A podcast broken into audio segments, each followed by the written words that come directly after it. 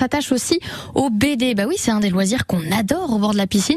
Pour nous présenter les dernières actus BD à dévorer, on reçoit Fred de la librairie Bulle. Bonjour Fred. Bonjour Caroline. Vous avez un très très bel album dans les mains. On reconnaît des personnages, mais c'est pas tout à fait les mêmes. Pas tout à fait, effectivement. Par tout c'est le nom de l'album. Et effectivement, on reconnaît tout de suite, eh bien, mmh. que cet album, en fait, est une parodie d'Astérix. Alors il y a un gros sticker sur l'album, enfin un gros sticker, un sticker sur l'album qui prévient justement que ce n'est pas un album d'Astérix, mais bien une parodie. Et même une parodix d'ailleurs. Une parodix, tout à fait.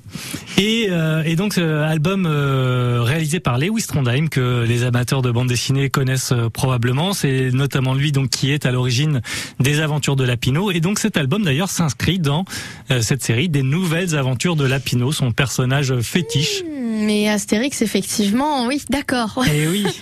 Et, et même au-delà d'être une simple parodie, c'est mhm. même un, un, véritable hommage que fait euh, Lewis là à, à Astérix, puisque euh, certes on, est euh, on est dans la parodie parce que euh, les, les, personnages sont un petit peu détournés, etc. Mais ça respecte totalement les codes des albums d'Astérix, c'est-à-dire que tout y est, tous les ingrédients sont là pour faire une bonne potion.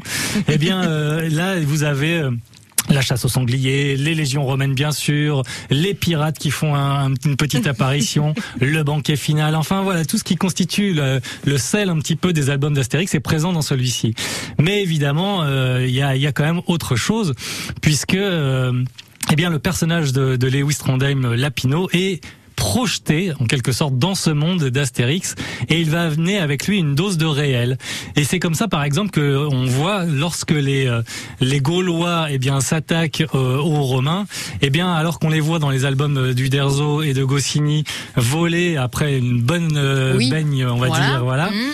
Eh bien cette fois c'est beaucoup plus réaliste quand ils se prennent des coups, eh bien ils s'en prennent vraiment. Ils s'en prennent vraiment ah et, et voilà, ah y a les, les, têtes explosent comme on dirait.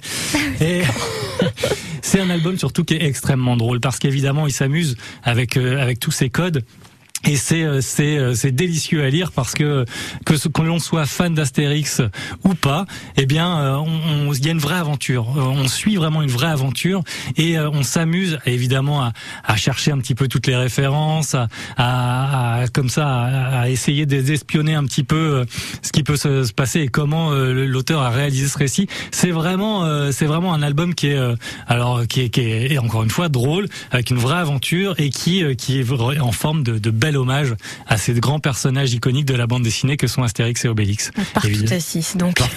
voilà. Une magnifique parodie hommage euh, à Astérix faite par Lewis Trondheim et l'album est paru donc à l'association voilà, un, un, une maison d'édition euh, historique et puis euh, et puis qui, qui, a été notamment d'ailleurs mon fondé par par Lewis Trondheim il y a quelques années de ça maintenant ça mm. date des fins des années 80 début des années 90.